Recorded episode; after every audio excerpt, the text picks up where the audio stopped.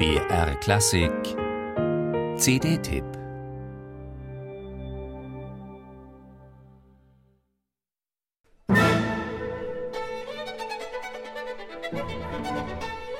Ja, es ist richtiges Breitwandkino, was Korngold in seinem Violinkonzert vor unseren Ohren ausbreitet. Der amerikanische Filmmusiktraum schlechthin.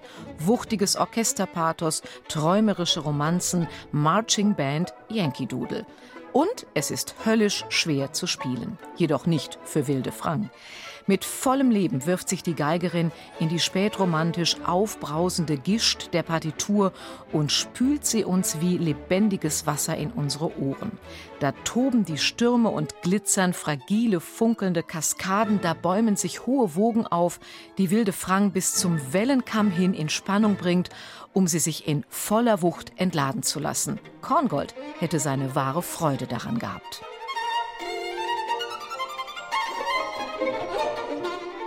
Bestechend, wie zart und voller Poesie sie die Melodie in dem langsamen zweiten Satz dieser höchst romantischen Romanze erblühen lässt.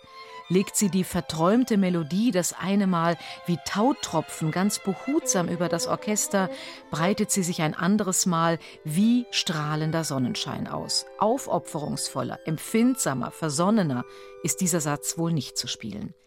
Das sehr viel ernstere, entschiedenere, sinfonischere Werk Benjamin Brittens, sein Violinkonzert Opus 15, stellt nicht minder hohe Ansprüche an die Geigerin und Wilde Frank lässt sich auch darauf mit Haut und Haar ein.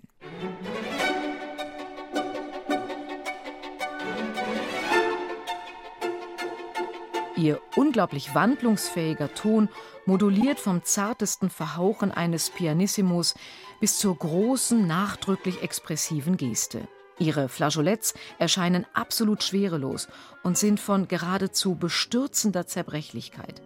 Ihre Virtuosität scheint grenzenlos und das bestens aufgelegte HR Sinfonieorchester unter James Gaffigan ist ihr dabei ein exzellenter Partner, atmet mit ihr, hängt ihr quasi direkt am Bogen, übernimmt und gibt zurück, bereitet ihr goldene Brücken, die wilde Frank mit größter Hingabe und leidenschaftlicher Achtsamkeit betritt.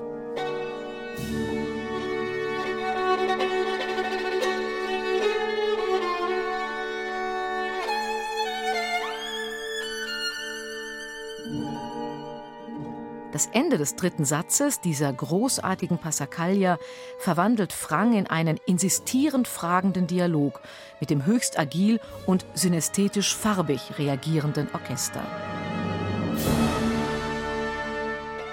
Wilde Frank, diese introvertierte, uneitle Künstlerin, hat mit diesen beiden Einspielungen zusammen mit dem HR Sinfonieorchester unter James Gaffigan Ketten gesprengt und beide Werke nun endlich in die erste Reihe gestellt. Eine CD wie ein musikalischer Urknall.